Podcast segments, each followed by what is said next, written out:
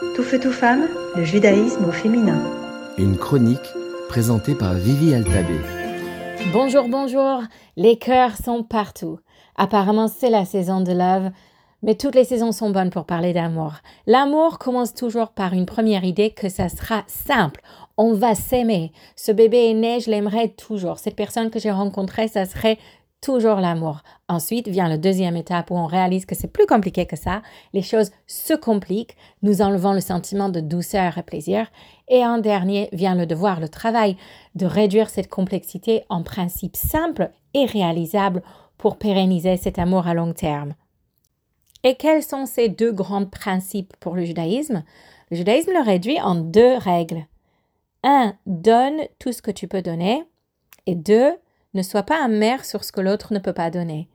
J'explique. La première, aimez de toutes les façons que vous pouvez aimer. Donnez ce que vous pouvez donner. Ne donnez pas ce que vous ne pouvez pas. C'est là où l'amertume commence. Et ensuite, la deuxième, ne soyez pas amer sur ce que la personne en face ne peut pas vous fournir. Ne soyez pas amer sur les attentes que vous avez que l'autre ne réalise pas, c'est-à-dire ils ne sont pas dans la capacité de le donner. Ne soyez pas amer sur un enfant qui ne peut pas être adulte dans le supermarché. Ne soyez pas amer sur un parent qui est parti jeune parce qu'il ne pouvait pas promettre être éternel.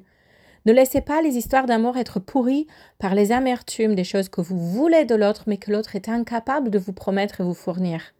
Ce sont deux règles tellement simples mais tellement réalisables. En fait, c'est l'histoire de notre peuple. On est sorti d'Égypte, on était en grand amour avec le bon Dieu. Ensuite, ça c'est compliqué. On n'avait rien à manger, rien à boire. C'est ça, vous ne nous, fournissez pas nos, nos éléments, nos besoins les plus basiques, l'amertume s'installe. Dieu il nous donne de l'eau, mais l'eau est amère. Pourquoi l'eau est amère? Parce que nous sommes amers.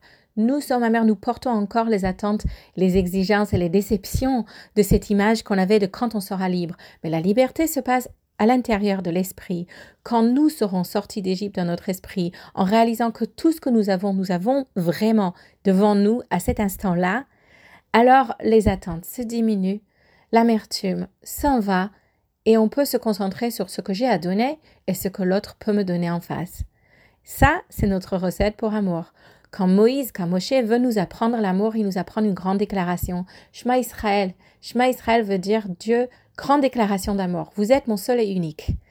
Vous êtes mon seul et unique amour. Et on le suit immédiatement avec une déclaration de par quoi passe l'amour? Je vous aimerai de tout mon cœur, de tous mes deux cœurs, de deux mouvements, de deux principes, de deux règles. Je donnerai ce que je peux, je ne serai pas rancunière sur ce que vous ne pouvez pas me donner en face. Alors, où est-ce que vous, vous donnez Où est-ce que vous retenez des choses que vous pouvez donner par peur de tout lâcher, de trop donner, d'être utilisé?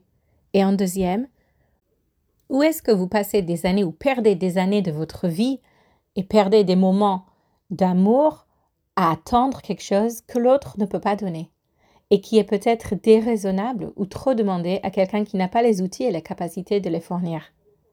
À vous de jouer. Tout feu, tout femme, le judaïsme au féminin.